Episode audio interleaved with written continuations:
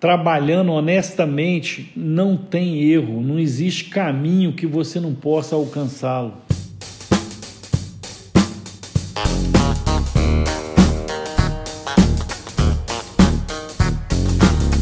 Seja bem-vindo ao EnconstruCast, o podcast do Enconstrução. Meu nome é Hernani Júnior e eu estarei aqui com você semanalmente para compartilhar dicas, histórias, insights, aprendizados e a construção de alguém que ainda está no caminho do sucesso. Porque eu ainda não cheguei lá, mas vou chegar e quero você lá no topo, junto comigo. Bora construir?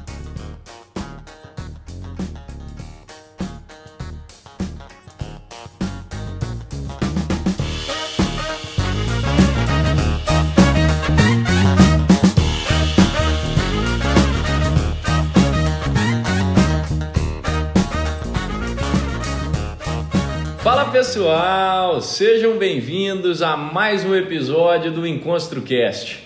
Estamos de volta com a terceira temporada e essa temporada começa eletrizante. Começa com um episódio muito especial para mim, um episódio que para gravar não foi fácil, né? Uma carga emocional grande, porque eu vou contar a história do cara que é a referência para mim, o cara que me ensinou tudo, o cara que me fez ser quem eu sou hoje, que é meu pai, que eu carrego o nome. Senhoras e senhores, Hernani de Assis Ferreira. Seja bem-vindo, pai. Olá, boa noite, tudo bem, Hernani? Fico muito feliz de estar aqui gravando com você. É, você é uma pessoa que eu admiro muito. Você tem um talento enorme, você tem um futuro brilhante pela frente. E graças a Deus a gente teve filhos, uma família linda uma família onde a presença de Deus é o mais importante para nós. Vocês seguem o caminho, estamos aí. Obrigado, pai.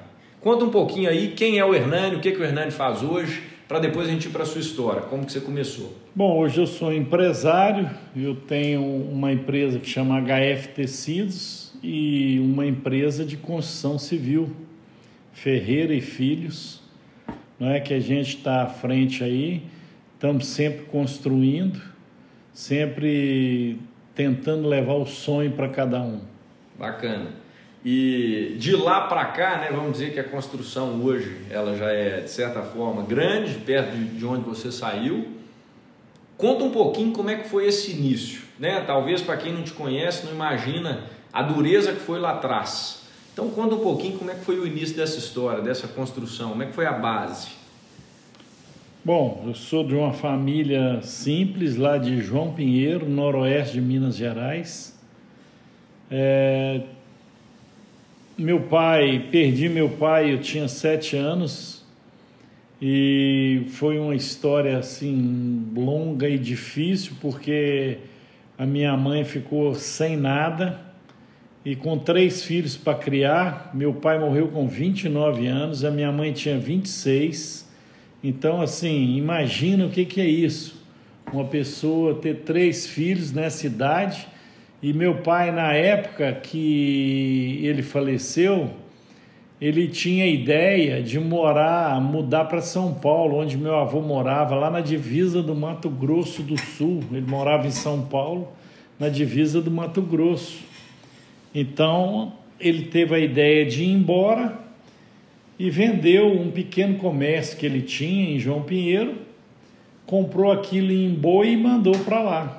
E aí? E nesse intervalo que a gente ia mudar, ele, ele morreu. morreu. E aí Passou mal, e... adoeceu e morreu. Morreu dormindo, né? Morreu dormindo.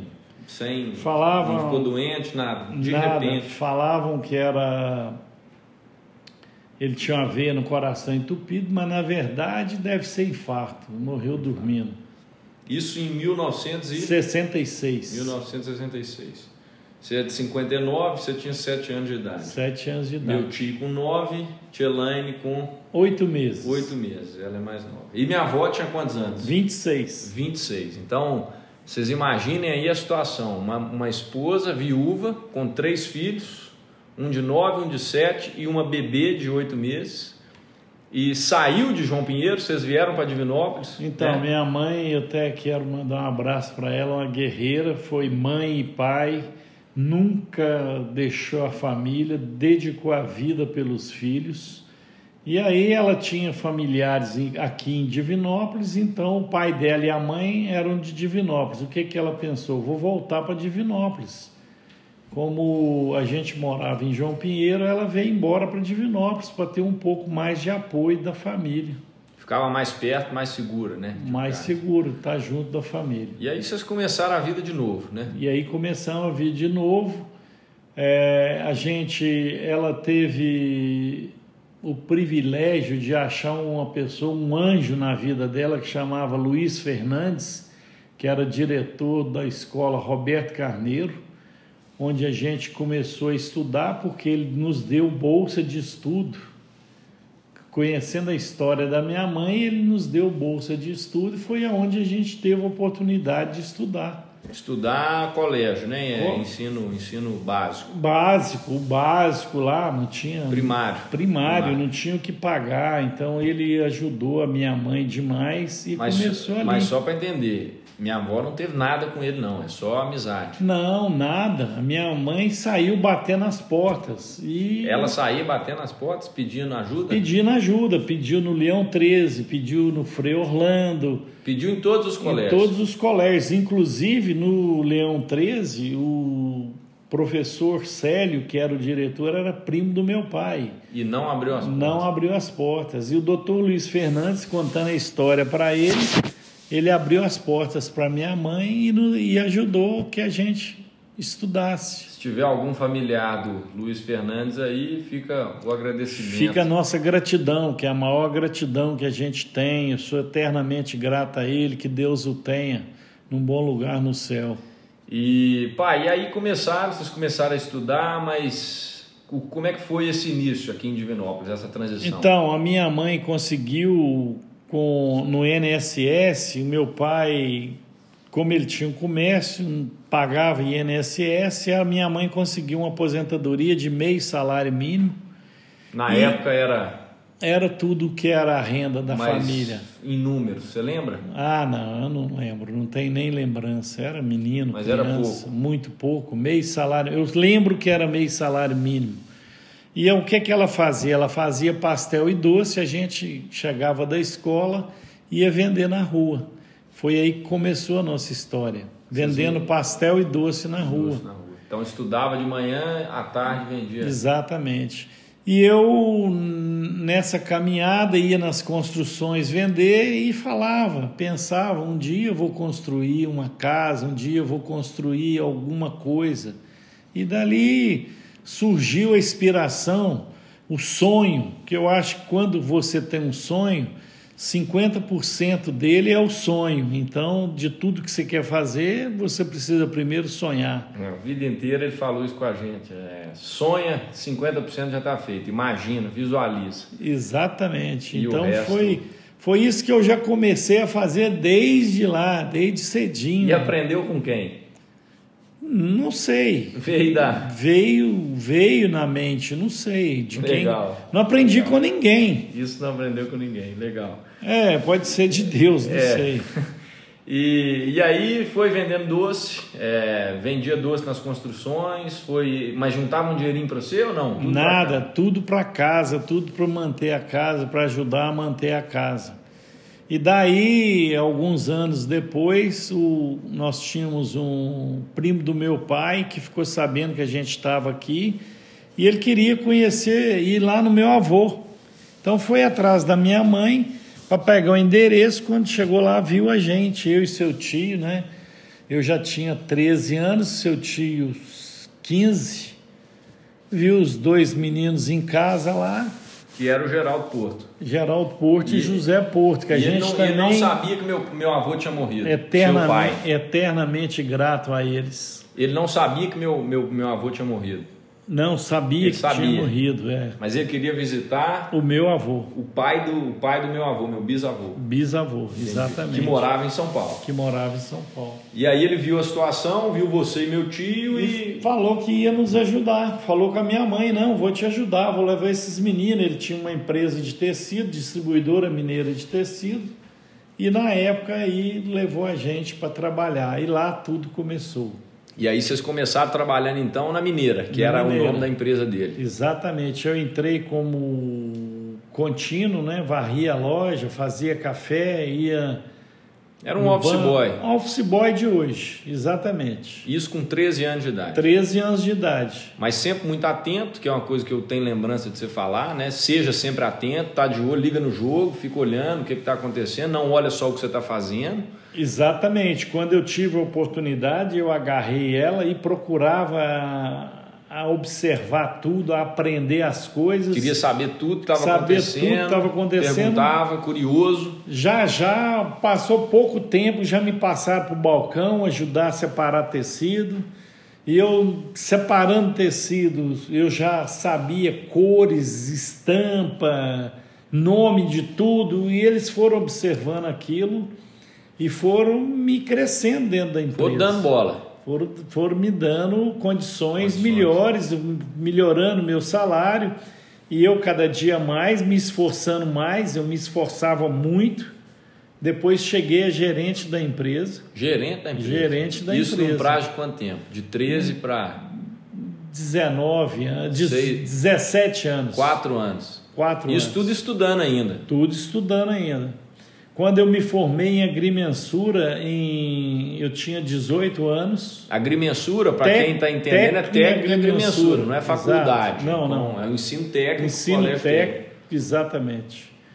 Aí eu fui fazer estágio na CEMIG, consegui um estágio na CEMIG, e eu sempre falava com o senhor Geraldo que eu tinha muita vontade de viajar, de ser um representante comercial, Geraldo era o dono da empresa. dono da empresa. E ele via talento em mim, via condições em mim, acreditava em mim, porque eu já vendia lá no balcão, atendia muitos clientes, ele sabia do meu Sem potencial. precisar vender, você já estava vendendo ali embaixo. Não, lá nós tínhamos clientes que iam comprar no, No balcão, balcão. e eu Ah, atendia os clientes. Então ele já sabia do meu talento em vendas. Entendi. E quando surgiu a oportunidade de ser representante, ele me procurou. Não, mas calma aí que antes disso aí tem uma coisa. Você estava na CEMIG, você falou que você estava na Eu Aí você estava- largou um pouco a empresa? Não, eu estava fazendo, eu saí da empresa com 18 anos para fazer Você estágio na saiu, CEMIG. então? Eu fiquei por seis meses fora.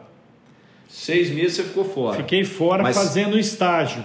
Porque E- era obrigatório para você formar. Para me formar era obrigatório. E, e era uma coisa que eu achava que ia me dar um futuro, porque Melhor do que. CEMIG e tal. Só que quando surgiu o mostruário para me viajar, faltavam dois meses para me terminar o estágio. E eu falei com ele: olha, eu tenho muita vontade de viajar, eu tenho um sonho muito grande. Se o senhor puder me esperar, eu vou vou terminar o estágio e começo de imediato. Ele falou: acredito muito em você, vou te esperar. Tem várias pessoas querendo, mas eu confio no seu trabalho, eu vou te esperar. Então, percebam aí que a, a confiança que o chefe dele lá em cima já viu o potencial nele e esperou dois meses. Talvez as pessoas não tenham noção disso, mas dois meses com o mostruário parado Era é um- prejuízo. né? Muito grande. Ele perde, ele perde muita venda, porque o mostruário, explica pro pessoal o que é mostruário, às vezes a pessoa não sabe, mostruário. Mostruário seria as cartelas onde você ia até o cliente em outras cidades Você tem as amostras Tem dos as amostras panos, dos panos que tem na loja, e leva no cliente que tem lojas nas cidades né? vizinhas ali. vizinhas, outros estados, exato. E aí você leva o mostruário, mostra para o cliente e aí você faz a venda. Então ele me esperou por os dois meses e eu nunca o decepcionei. Por 16 anos eu fui o primeiro lugar em vendas da empresa, o primeiro colocado. Eu nunca perdi o primeiro lugar de vendas. Nunca? Nunca, nunca. Pode perguntar quem teve lá, eu nunca perdi o primeiro lugar de vendas. Isso com 18 anos de idade você começou? Eu e... comecei com 18 anos, eu não sabia como saía de Belo Horizonte.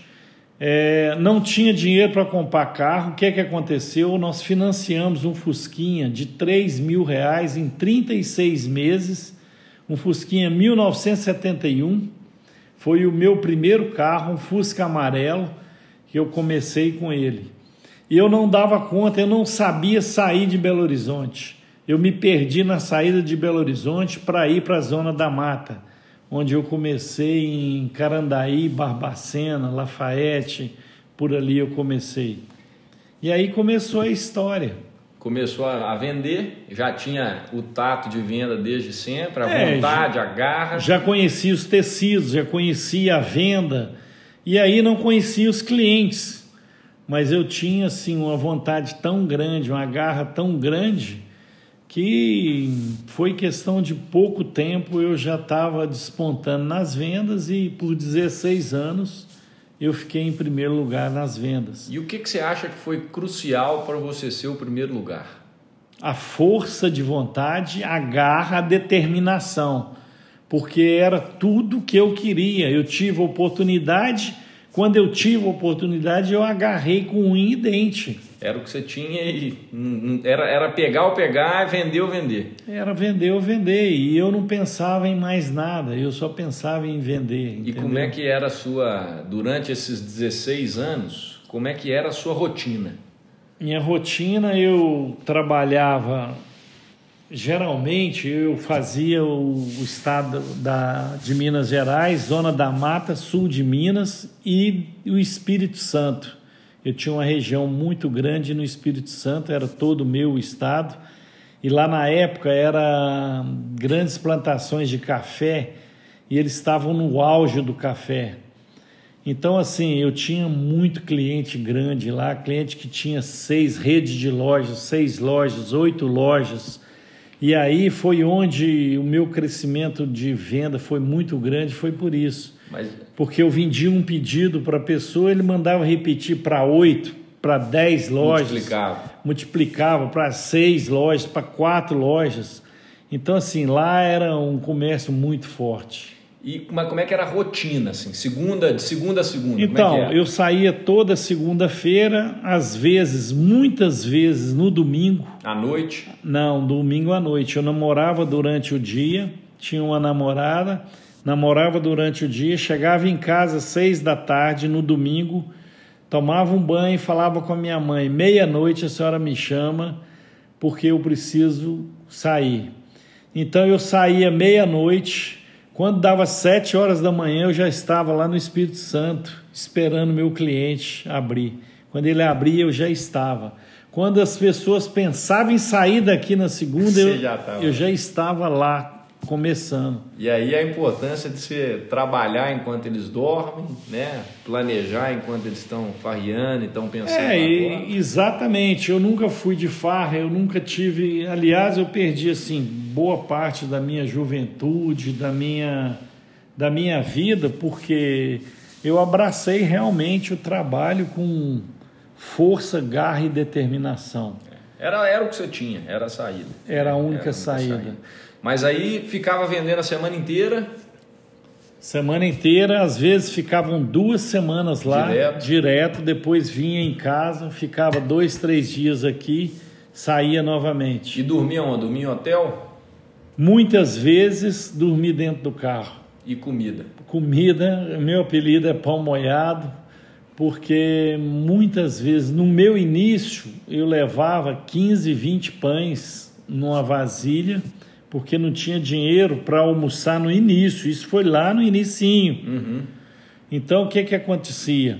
Eu levava os pães e chegava num bar na hora do almoço, pedia o cara para molhar naquele caldinho das carnes que tinha nas vitrines. O cara molhava o pão para mim, eu pedia um café e ali era o meu almoço. Isso foi no inicinho, entendeu? Depois as coisas foram melhorando, melhorando, eu vendendo muito e aí a coisa deslanchou. E aí começou cada aí vez começou, mais. dentro de um ano eu já estava num Fiat 147. Pagou já, o Fusquinha? Já tinha pago o Fusquinha. Vendeu. E aí as coisas foram melhorando, né? E a nossa vida foi transformando. Então, por 16 anos aí, conta pra gente uma história legal desses 16 anos, uma que você lembra aí. Pode ser uma história triste, pode ser uma história boa, mas te Ah. lembrar de uma história boa durante esse tempo de representante. Tem várias histórias. Eu cheguei um dia lá em Brás Pires, eu tinha um grande cliente lá, chamava João Bosco. E ele estava assim, muito desanimado, os filhos não queriam. o problema de hoje, que todo mundo tem problema de sucessão, e ele não queria mais continuar. E eu cheguei lá e ele falou: Hernando, estou muito triste, mas acho que eu vou parar, cara. Eu queria que você me ajudasse. Estou com essa loja aqui, eu quero vender essa loja. Me ajuda a arrumar um cliente para comprar essa loja. E aí eu, naquela ânsia, naquela garra de vencer, eu olhei para aquele estoque todo, sabia tudo o que, que era o pano, né? E perguntei para ele quanto o senhor quer na loja, seu João, que o senhor está pensando na loja. Aí ele falou assim: ah, por 120 mil naquela época, por 120 mil eu vendo ela toda, de porteira fechada. Aí eu falei com ele, pensei, pensei. Fez as contas? Fiz as contas. Como eu tinha, assim, eu era muito aventureiro, eu tinha uma vontade muito grande de vencer. Risco. E corria muito risco. E falei com ele: o senhor dá seis meses de prazo para a pessoa te pagar? Ele falou: dou. Eu falei: senhor aceita meu cheque? Eu vou te comprar essa loja. Na hora. Na hora, na hora, não tive. Não pensou duas vezes. Não pensei duas vezes, hora nenhuma. Falei: eu vou comprar essa loja e vou ganhar dinheiro com ela. Isso era uma lá em Brás? Brás Pires. E aí ele, perto de Lafayette. E uhum. aí ele me vendeu a loja. Ele aceitou o cheque. Ele aceitou o meu cheque, mas o que, que foi a parte crítica da história? O meu medo era muito grande e eu tinha um cliente perto lá que chamava Custódio. E esse cara era um cliente de roça que era fiel a mim. Todo, toda vez que eu chegava, ele me comprava muito e ficava me esperando para comprar. Eu peguei o custódio, peguei como eu já tinha fechado o negócio, passei os cheques para ele e falei com ele: vou trazer um cliente aqui para começar a vender. E fui lá no custódio, expliquei para ele a história e ele veio comigo, trouxe ele para comprar na loja os panos que tinha, um pouco de pano de lá. E lá levei o meu cliente e a gente separou aqueles panos e tal, um monte de pano, jogou no balcão. E qual que foi a minha inocência? Eu peguei, somei na frente do Sr. João lá, fui fazendo as contas, separei os panos tudo, já tinha experiência, né, que eu trabalhei muitos anos separando pano. E aí, no final das contas, o que, que aconteceu? Naquele montinho de pano lá, parece que deram nove ou dez volumes de pano na época. Deu 82 mil reais. 82 mil. E você tinha comprado tinha a comprado loja? a loja inteira por 120.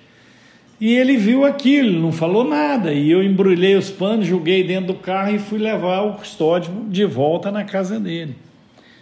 E aquilo eu estava no euforia, louco, né? Nossa Senhora. Fiz o melhor negócio da minha vida. Melhor negócio da minha vida e tudo, mas não percebi a inocência que eu fui, porque na frente do cara eu fiz as contas e o cara viu. Mas levei o cliente, voltei no dia seguinte.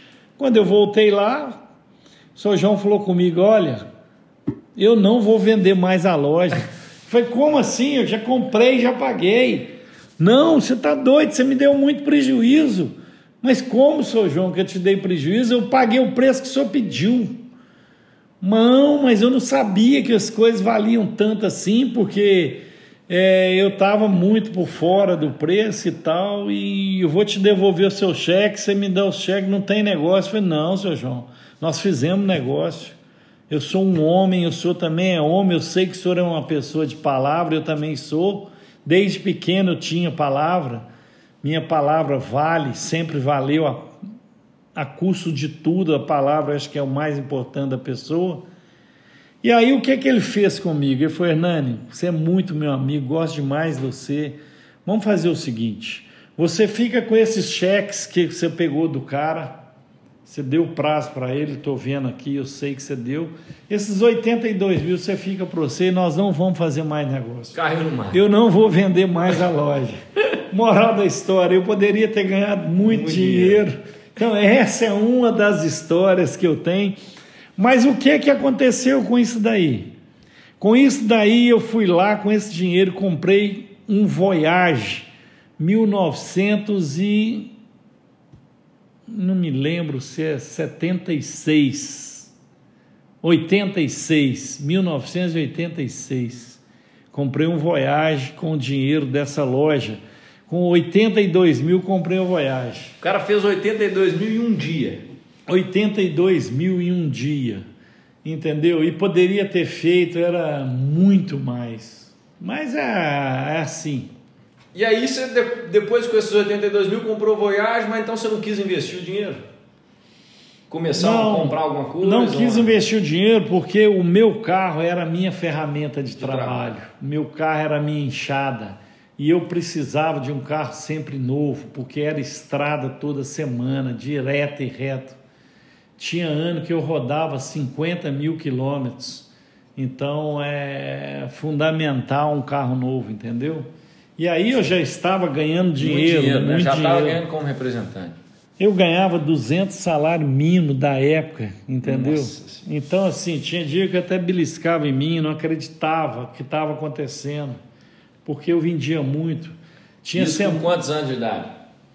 É, 20 e poucos anos de idade. Minha idade por aí, mais 24 anos de idade, porque eu comecei a viajar 18 para 19 sim, anos. Sim. Entendeu? Então, assim, e eu fui, tive um crescimento muito rápido, porque eu peguei uma fase muito boa no boa Espírito na Santo, nas regiões, e eu me esforçava muito. E aí, como é que você começou a empreender? Qual foi, qual foi a saída? Porque você estava como representante, mas depois você teve. Né, então, anos depois, o que, que aconteceu? Eu montei uma fábrica paralelo, uma fábrica de roupa paralelo. Esse foi seu primeiro negócio? Meu primeiro negócio foi uma fábrica de roupa de sociedade com uma namorada que eu tinha, da, chamava Listrage. E daí, quando terminei o namoro, acabou que eu vendi para o irmão dela a minha parte. A gente tinha uma sociedade que ia muito bem, porque eu vendia toda a produção. E daí eu terminei a sociedade e comecei outra fábrica com o nome de Nani. Nani Confecções, que era o final do meu nome, de Hernani. Nani, que é o seu apelido até hoje, né? que a gente chama de Nani. Então aí começou a, a parte de empreender. Isso com quantos anos? A Ferreira você tinha quantos anos? Ó, oh, perdão, perdão. Quantos anos eu não lembro. A, quantos a Nani você tinha? Foi anos depois que eu já estava viajando. Eu recomenda, viajava. Recomenda fazer sociedade com namorada para quem está escutando ou não? não, eu acho que tudo é válido, cara. É claro que sim. A pessoa eu acho que não importa a forma que você comece, importa que você comece, entendeu? Então, você teve a oportunidade de começar, comece, acredite em você. Eu acho que o mais importante é você acreditar que você pode.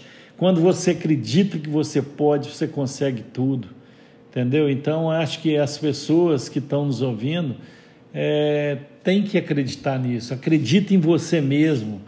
Quando você acredita em você, você é mais do que tudo. Legal, é isso aí. E aí começou a Nani, a Nani foi. A Nani foi muito bem, porque a gente fazia aqueles camisões de malha, essa casa é T-shirts que chama hoje. Né? T-shirts. Né? T-shirts, então a gente fazia camisões. Como eu tinha uma clientela muito grande e uma amizade muito grande com os clientes, eu colocava toda a minha produção e a gente produzia e vendia. Produzia e vendia. A gente e aí começou a ganhar mais dinheiro. Mais dinheiro e foi crescendo a empresa, a empresa foi crescendo, crescendo. A gente tinha uma produção mais de mil peças por dia e vendia tudo. entendeu? Pegamos uma fase muito boa, depois montamos loja, né? A gente tinha uma loja e eu até quero mandar um abraço para a Iarinha, a Iara. Também está convidada do EnconstruCast, é, dos Caçadores de Bons Exemplos. Caçadores de Bons Exemplos, ela foi minha primeira funcionária, foi uma inspiração para mim, um doce de pessoa. Vendia muito também? Muito, era uma grande vendedora, tinha uma garra enorme. A Iarinha foi, assim, foi tudo de bom na minha vida, começou comigo na loja tomava conta, novinha também, uma responsabilidade enorme. E aí as coisas foram só decolando. crescendo, decolando, crescendo, crescendo. Confecção naquela época era uma coisa assim extraordinária em Divinópolis. E como eu tinha a venda na mão, então eu não tinha problema de venda, era só produzir e entregar, produzir e entregar. É, e, e, daí, e daí o que é que aconteceu? Um, eu comprava muito de uma menina que chamava Valéria Cury, e essa menina falava comigo: Nossa, você compra bem demais, você tem uns panos lindos aqui na Nani, monta um atacado, por que, que você não monta um atacado? Eu falei, mas eu não tenho tempo, eu viajo muito. Você ainda era representante. Ainda era representante. ainda era representante. Pegava os 200 salários, você ganhava e investia na não, confecção. Não era só 200 salários, mas eu tinha um salário assim, para as pessoas entenderem. Naquele tempo, quando o Lula entrou, o salário era 100 dólares. Então, assim, eram 200 salários, mas era muito dinheiro. Mas é, o salário não era como hoje, uhum. o salário era mais baixo, mais mas baixo. era salário. Mas era muito dinheiro. Era muito dinheiro, era 100 salários, 200 salários, entendeu? A maioria dos ouvintes é da minha idade, é de 20, 23 até 34. Então, colocando em número aí, isso aí, hoje, uns 150 mil reais? Por aí. Era entre 150 e 200 mil reais hoje, exatamente. Beleza. E aí a fábrica foi me dando força, foi crescendo, o capital entrando e as coisas foram, foram mudando. E essa menina, essa Valéria Cury, ela me deu assim. Essa luz. Me deu a luz. Quem me deu o pontapé inicial foi ela. E aí você resolveu. E aí eu resolvia montar a Ferreira Têxtil. Que era um risco, né? Porque você tinha que largar, largar a representação, né? Você ia deixar de ganhar o o, o salário já estava consolidado ali, as comissões que você ganhava, mas você ia começar um negócio próprio. Como é que foi isso? Então, mas aí eu não larguei no primeiro ano. O primeiro ano. Você fez as três coisas? Eu fiz as três coisas. Eu tinha a fábrica, a Ferreira Têxtil, e aí eu viajava, e o que, que eu fiz? Como eu já sim, tinha uma experiência muito grande, eu coloquei um preposto. E eu fui com o preposto em todas as regiões e eu acompanhava o preposto, naquele tempo não existia celular, mas existia telefone. Eu ligava para os clientes e falava que estava mandando ele. Então, por seis, oito meses, até um ano, eu continuei com ele, levando em todos os clientes. E depois esse preposto continuou no meu lugar. Quem que era esse cara? Ailton. Ailton. Ele chamava Ailton. É o mesmo Ailton da loja? É o mesmo Ailton Ué? da loja. E aí o Ailton ficou no meu lugar entendeu? E ficou por muitos anos ainda. E quando que foi essa hora que você falou, eu tenho que parar? Por que, que você decidiu parar? então, quando eu casei, aí há 26 anos atrás, eu casei, um, nasceu nosso filho, nosso primeiro filho, Gabriel. Quando o Gabriel nasceu, eu já tinha Ferreira, e eu falei, agora é a hora de parar. E eu já estava também vendendo muito na Ferreira. E aí a gente decidiu parar. Decidiu parar. Parar de viajar. Uhum. Isso viaja. E aí você se desligou da mineira, Des... efetivamente. Efetivamente desliguei da mineira e passei para o Ailton. E aí o Ailton ficou no meu lugar. E agora era o Hernani empreendedor com a Ferreira e com a Nani Confecções. Ferreira. A Ferreira no primeiro piso e a Nani, Nani em cima. E a gente esqueceu de falar isso. Nesse, é, onde eram as duas empresas, você construiu o seu primeiro prédio? Ou esse foi o segundo? Não, a, na primeira empresa foi meu primeiro prédio. E teve isso, né? Com, é, é, nesse intervalo todo, na Ferreira, na Nani e viajando como representante, você ainda construiu Const, um prédio. Construiu um prédio com a ajuda Mas tem de. cabimento tem, com a ajuda de um pedreiro que ficou comigo por 24 anos, Zé Duque. Que eu quero mandar um abraço também, uma pessoa Lembro que Zé, me, ajud... abraço do Zé. me ajudou demais, o Zé. Então, assim, E- e, eu chegava, falava com ele, na... quando eu chegava na sexta-feira, falava, Zé, nós vamos fazer isso, isso e isso semana que vem. Então, eu sempre colocava mais serviço que ele tinha capacidade de fazer e ele... Quando eu chegava no fim de semana, ele fazia. Ele tinha feito. Ele tinha feito. Eu sempre colocava a mais do que ele era capaz de fazer e, E ele ele entregava. fazia. Máquina. Mas é isso aí, para quem está escutando, então, gente, vocês pensem aí. É, Se é você uma acha que não dá para conciliar faculdade com empreender, com emprego, é lógico que dá, né? É possível. a pessoa tem que se desdobrar, né, meu amigo? Então, quem quer é porque eu acredito o seguinte: quando uma pessoa está igual você, sempre já te falei isso outras vezes. A pessoa é como um avião. Você está decolando, já observou o avião quando ele vai decolar? O que que o cara faz? O que que o piloto faz? Ele puxa a manivela e leva o avião a 100% do motor Usa a força total a para força decolar. total para decolar. Quando ele está em posição de voo lá em cima, que ele pega o teto, que, que ele faz? Aí ele estabiliza. Aí estabiliza, segura, e depois o que, que ele faz? Aí ele vai e prepara para descer. É o ciclo da vida do homem. É o ciclo da vida do homem e é o que o homem tem que fazer. Então, quando você está com força total, 20 e poucos anos, 30 anos, com força total, você tem que dar o máximo de si. Então, foi o que eu fiz. Que bacana. Entendeu? Isso para mim funcionou. Funcionou. E funciona para os outros. Desde que você tenha vontade, garra. Depende da pessoa querer e ter garra, determinação, não tem erro. Única e exclusivamente da pessoa. da pessoa. Porque quando você tem a vontade, quando você tem um sonho, você tem 50%. E- é só ir atrás E do seu quem sonho. e dá um assim, para quem então tá achando que a condição tá desfavorável, que o cenário, você para mim, pai, é um exemplo da frase do Tony Robbins, que é um cara que eu gosto muito, que fala o seguinte: não são as suas condições e sim as suas decisões que determinam o seu futuro. Exatamente. O que você decide hoje determina o seu futuro. E Eu não a sua concordo. condição. Você pode sair de onde você está. Pode sair do ponto que você sair. Da Você mesma forma que quem está lá em cima também pode cair. pode cair também. Isso foi uma entendeu? coisa que a vida inteira ele me falou. Vários amigos, antigamente, enquanto ele estava trabalhando, enquanto ele estava se esforçando, o cara estava dando cavalinho de pau com o carro e, e tinha dinheiro para gastar e achava, vivia como se isso ali não fosse acabar. E hoje, Quantas vezes amigos meus viajantes me falavam, e chegava na cidade à noite, vamos pro boteco, vamos tomar uma com a gente, vamos sair para balada, que não era balada na época, mas eu falava, não, eu não posso, estou com uma dor no estômago, porque eu ia dormir cedo, ou às vezes eu viajava à noite para ir para outra cidade da frente, entendeu? inventava uma dor de barriga para poder. exatamente para sair fora e não ser chato, entendeu? Mas eu não podia, porque eu estava determinado e eu tinha um ponto onde eu queria chegar. Você- E você outra coisa, eu sempre falei com vocês né, lá em casa. A vida não é só de dinheiro, a vida não é feita só de dinheiro, entendeu? Então o dinheiro não é a coisa mais importante da vida. Mas no seu caso era necessidade. Era necessidade. Naquele tempo, naquela hora, era necessidade, não tinha. Mas hoje, hoje eu vejo que o dinheiro não é tudo na vida. Mas acontece que naquele momento eu não tinha outra.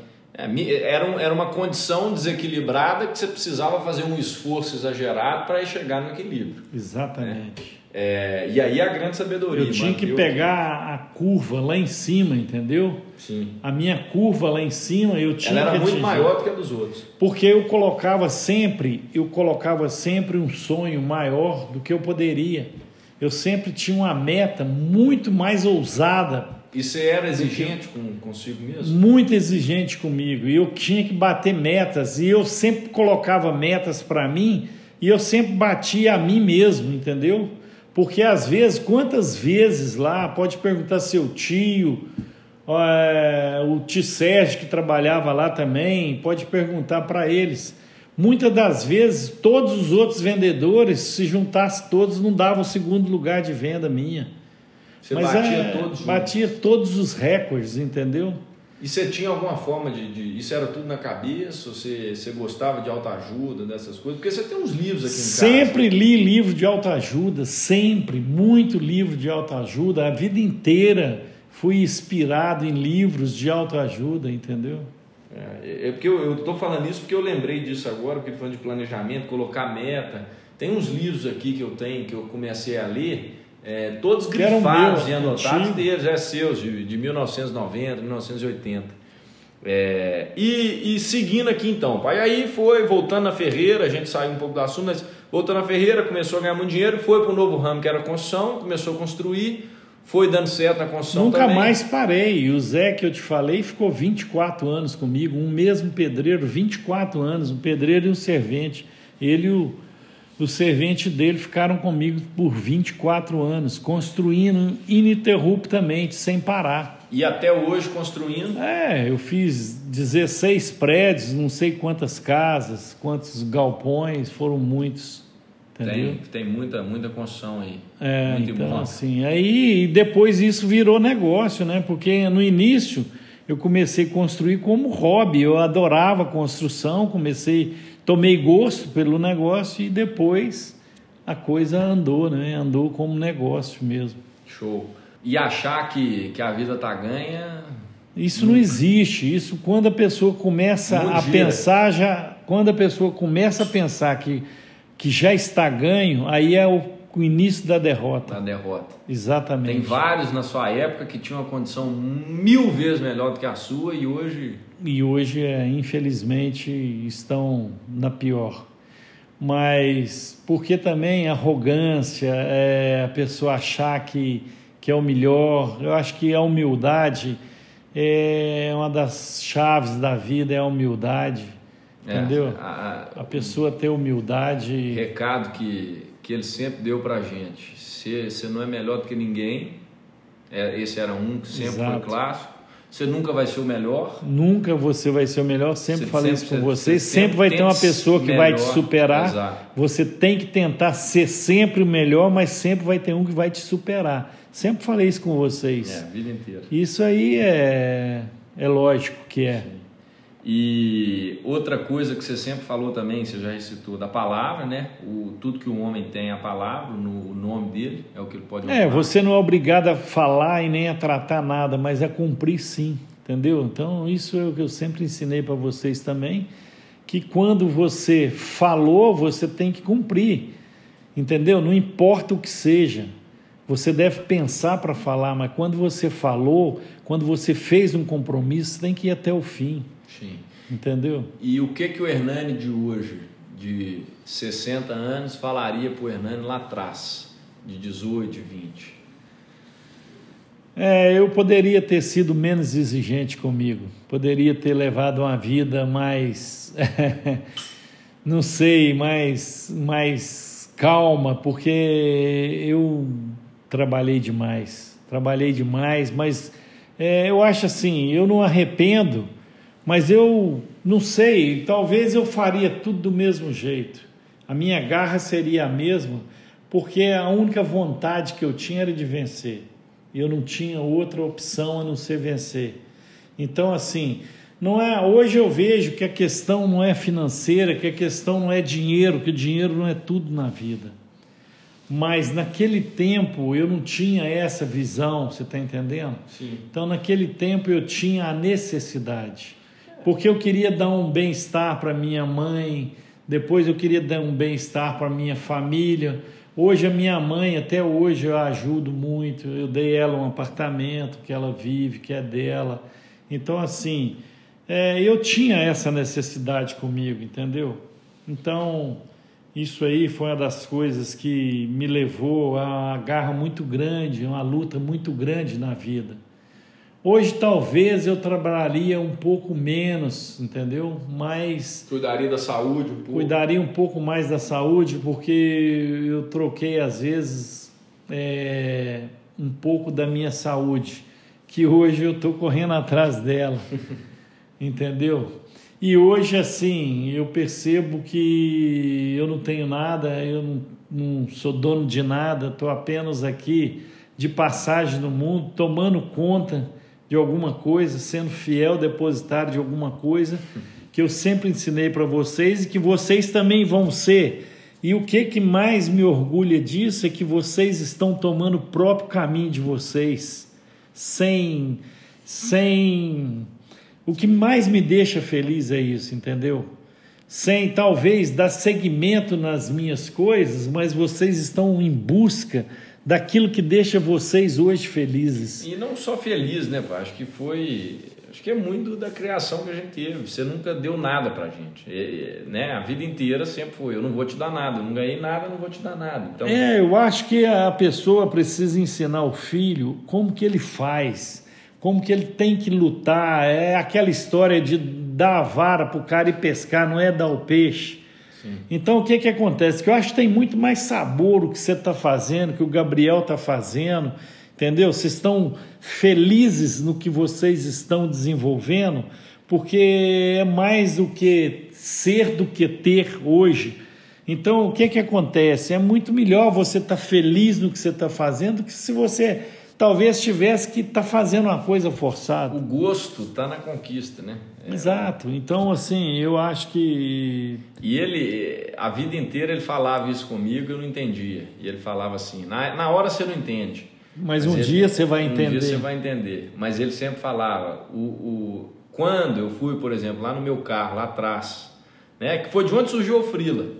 Se hoje eu tenho o Frila, que depois deu origem à construção, que foi o ponto de reflexão que eu tive, que eu estava tava indo para um caminho né, sem pensar, piloto automático, mas assim, se a Frila surgiu foi por causa disso, porque ele virou para mim lá atrás, tinha dois anos que eu estava em Belo Horizonte, é, fazendo estágio, pegando ônibus para ir para a faculdade, para voltar, e pegava o circular para ir para o estágio na Contorno, pegava quatro ônibus por dia, gastava quase duas horas em ônibus por dia, e aí depois de dois anos assim em Belo Horizonte, eu lembro direitinho, eu cheguei para ele e falei, pai, tá complicada a situação, tava, vamos ver se a gente consegue aí um, um, você me ajudar, a gente comprar um carro às vezes, e a primeira resposta dele foi, não, de jeito nenhum, carro não, você está tranquilo em Belo Horizonte, é, trabalhando, mantém lá, pega um ônibus e tudo mais, tem carro não.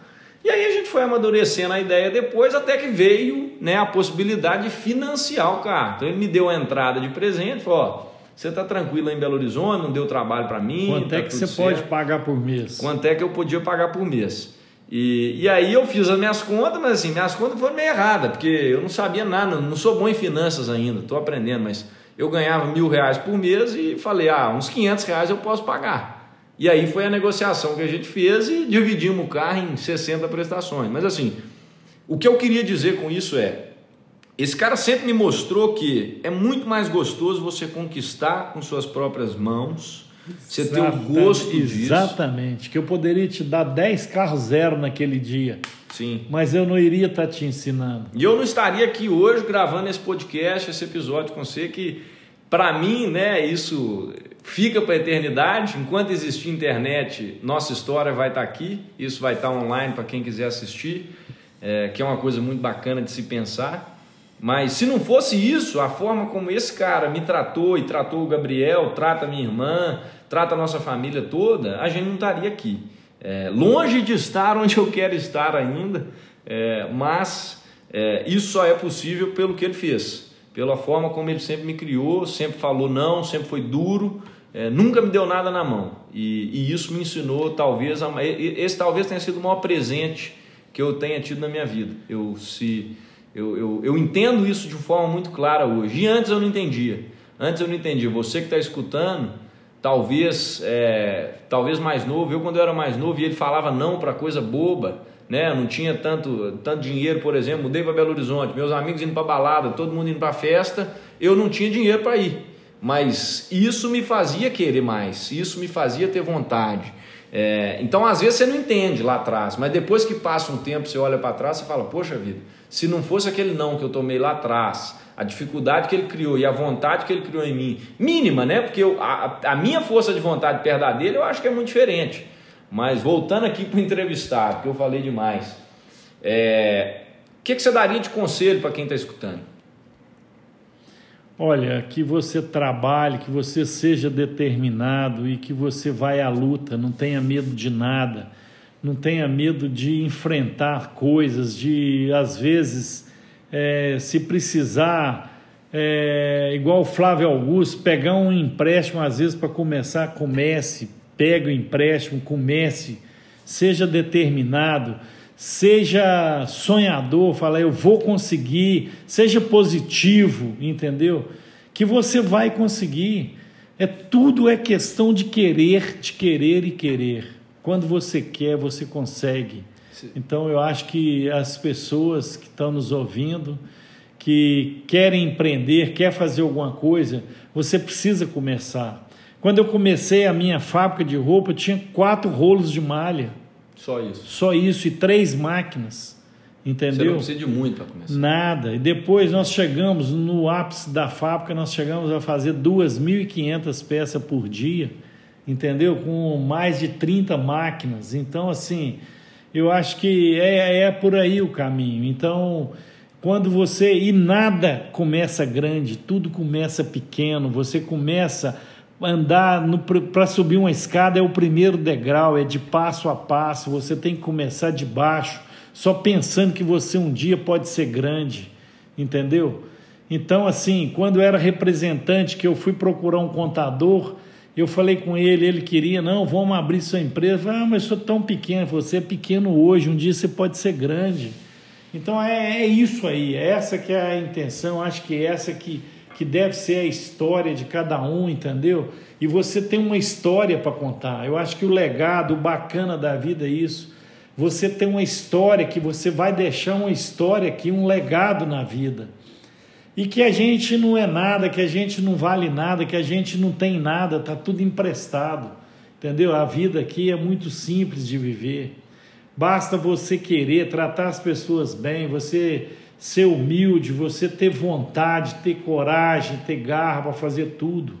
Então, assim, Hoje eu vejo vocês com essa determinação que vocês estão, é, mas é porque é a hora mesmo, entendeu? É o avião decolando. Tá na hora. Eu acho que está na hora da decolagem, está na hora total. de força total no motor, entendeu? Trabalhar dia, noite, final dia, de semana. Noite. Porque o bacana é isso, quando você trabalha, você gera emprego, você dá oportunidade, oportunidade. a outras pessoas, aquilo que eu tive lá atrás Hoje eu faço com outras pessoas, Sim. eu dou oportunidade hoje para outras pessoas, entendeu?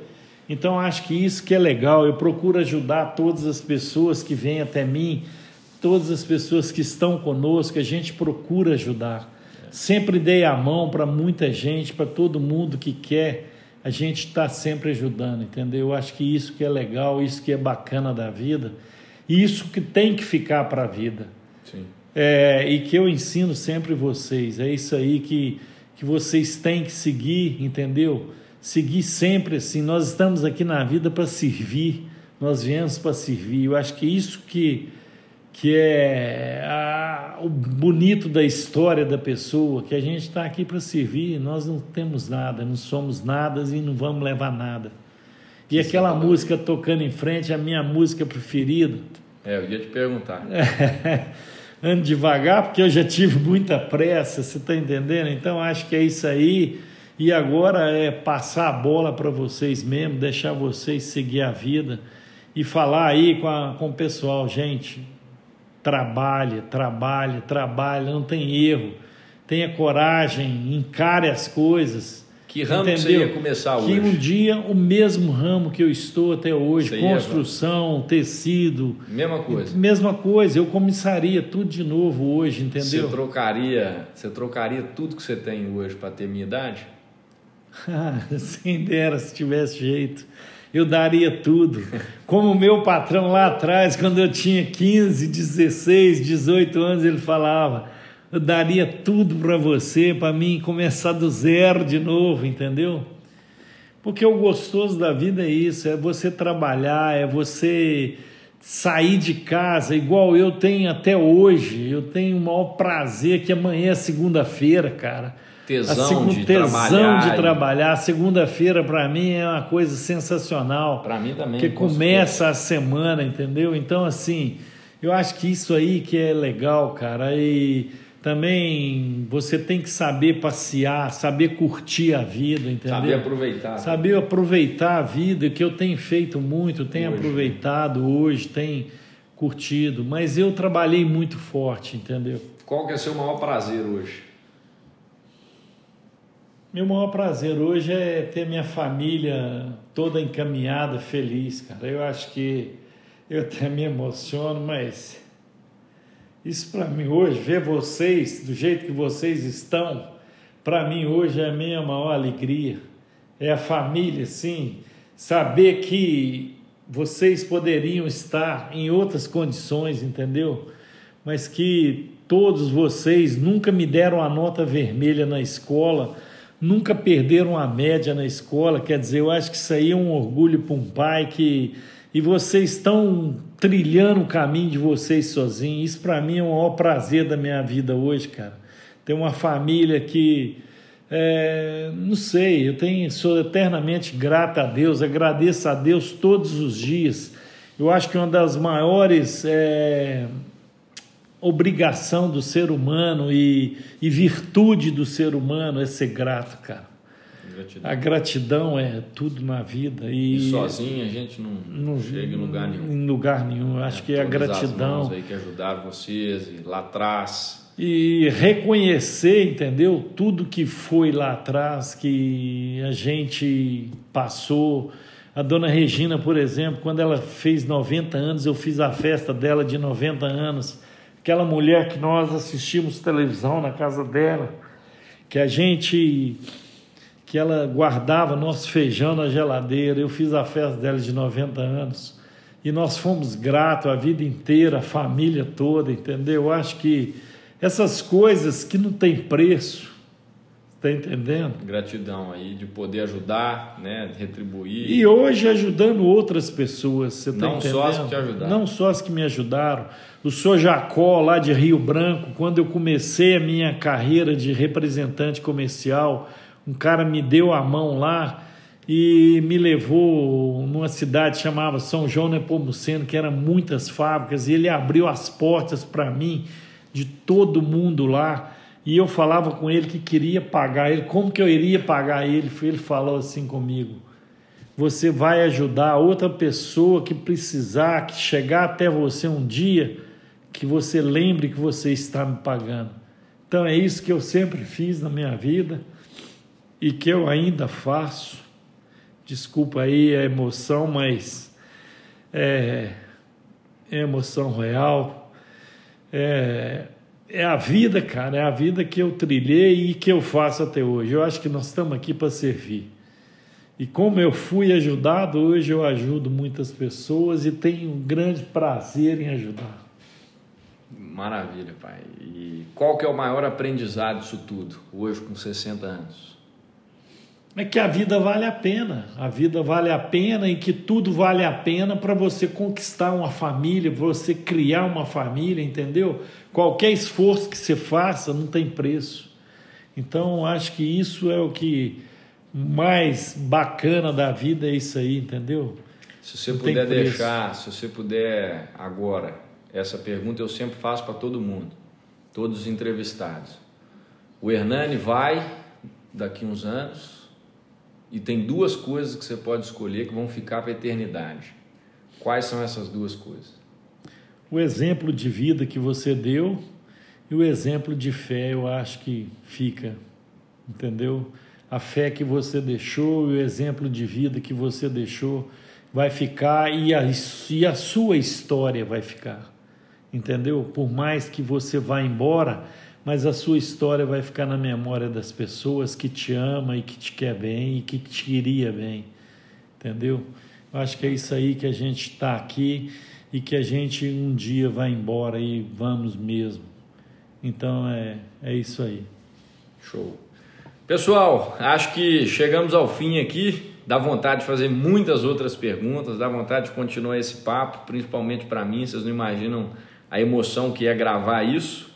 É, mas chegamos ao fim desse episódio. A gente acabou de fazer uma coisa que vai ficar para eternidade. Isso fica, independendo do, do momento, do tempo. Não posso olhar para vocês, não vou chorar. É, mas muita gente vai escutar isso e eu tenho certeza que vai ajudar muita gente. Pessoas que estão na sua, estavam na sua situação lá atrás, que esse episódio sirva para que elas saiam dessa situação, seus aprendizados, suas lições, suas conquistas sirvam pra, de motivação para essas pessoas. E que sirva de alerta também para quem tem uma condição boa e precisa entender que né, a vida não está ganha. Então, não tem nem como te agradecer por ter se aberto né, comigo dessa forma, por ter me dado essa oportunidade. Te agradeço muito de coração, foi um prazer imenso estar aqui com o senhor e saiba que eu sou muito grato por tudo que o senhor fez por mim. É, vou seguir seu exemplo, sim. Se eu for 10% que você foi, que você é, eu já vou estar satisfeito, apesar de querer me cobrar mais e ter puxado esse nível de exigência muito alto. Mas quero ser uma versão melhorada sua, né? se é que isso é possível. Então, eu te amo, pai. Muito obrigado por isso. E pessoal que está escutando, é o primeiro episódio da temporada. Tem muitos outros episódios para virem ainda. Obrigado pela atenção. E ele quer dar um recado aqui final, quer falar. Estou muito feliz, muito grato a você também, e assim, grato a Deus por ter me dado essa oportunidade e dizer que se a gente alcançar uma pessoa que nos ouviu e que vai seguir, que vai ter garra, que vai ter força de vontade, para lutar, para vencer, para ir à luta, para sair na segunda-feira com aquela vontade de vencer, com aquela garra de vencer. Eu acho que se a gente atingir uma pessoa, nosso objetivo está claro. E eu fico muito feliz. Você está no caminho certo, você está querendo ajudar as pessoas. Eu acho que isso aí é, para mim, é a maior alegria da minha vida. É isso aí que você está fazendo que você não precisa fazer mais nada, isso que você está fazendo, querendo ajudar as pessoas de uma forma ou de outra, eu acho que isso aí é o maior presente que Deus pode me dar pela família que Ele me deu, que Ele me deu um presente com uma família linda, maravilhosa, e que vocês estão no caminho certo, cara. Que você continua com essa força, com essa garra que você tem, com essa determinação, e que não esqueça nunca que você está aqui para servir, para ajudar as pessoas. Eu acho que você está no caminho certinho, você está seguindo o que precisa ser feito, é exatamente isso aí. Continua assim, porque a vida é um serviço e quero dizer mais uma coisa. Que você sempre acredite nos seus sonhos, sempre sonhe e acredite que você pode, que você pode e você pode é só você querer. Acreditem, acreditem. Acreditem que Esse é o sim. recado. Um abraço. Então, um abraço. Te amo demais Obrigado. e que te Deus te abençoe sempre Amém. na sua caminhada. E se você foi impactado por esse episódio, isso aqui, esse final não estava no script, mas se você foi impactado por esse episódio, deixa uma hashtag no Instagram em construção, marca a gente, porque ele vai ver. Ele não tem Instagram, mas eu vou mostrar para ele. Então você coloca eu comecei minha semana melhor. E aí você reposta esse episódio, compartilha com as pessoas, para como precisa ouvir, para ele ver que ele impactou muito mais de uma pessoa, ele impactou foram milhares. E, e espero que esse episódio ainda sirva de inspiração para muitos que ainda vão ouvir. Um grande abraço para vocês, obrigado, pai, mais uma vez pelo episódio e bora construir. Fui!